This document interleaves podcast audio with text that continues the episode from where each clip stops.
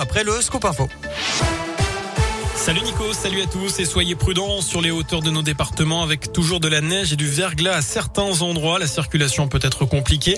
La 40 a rouvert au poids lourd dans le sens Mâcon-Genève ce matin, mais le réseau secondaire reste difficile, notamment dans le Revermont et le Haut-Bugey. Certaines lignes de transport scolaire étaient à l'arrêt ce lundi. L'autre conséquence de ces chutes de neige, eh bien, ce sont des coupures d'électricité, notamment au collège du Grand Cèdre à Coligny, au nord de Bourg.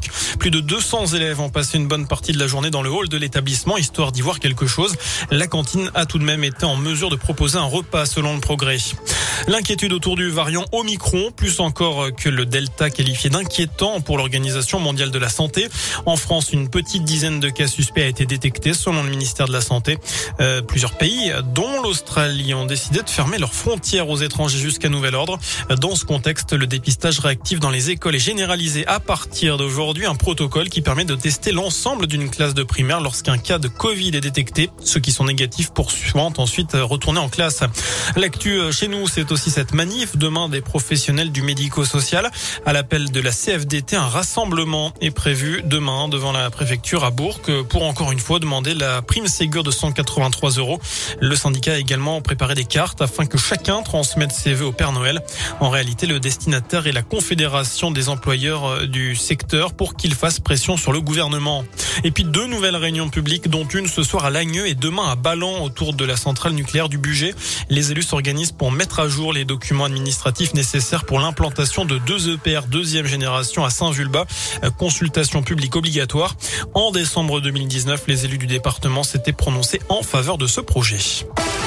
Dans le reste de l'actu, il menace d'égorger la boulangère. Pour une viennoiserie, un homme a été condamné à de la prison ferme vendredi à Villefranche. Le 4 novembre dernier, il avait menacé la commerçante caladoise avec un couteau. D'après le progrès, cette dernière a refusé de lui offrir un pain en raisin. Le tribunal a révoqué tous les sursis de l'individu qui avait déjà un lourd casier. Il a été condamné à une peine totale de 19 mois de prison.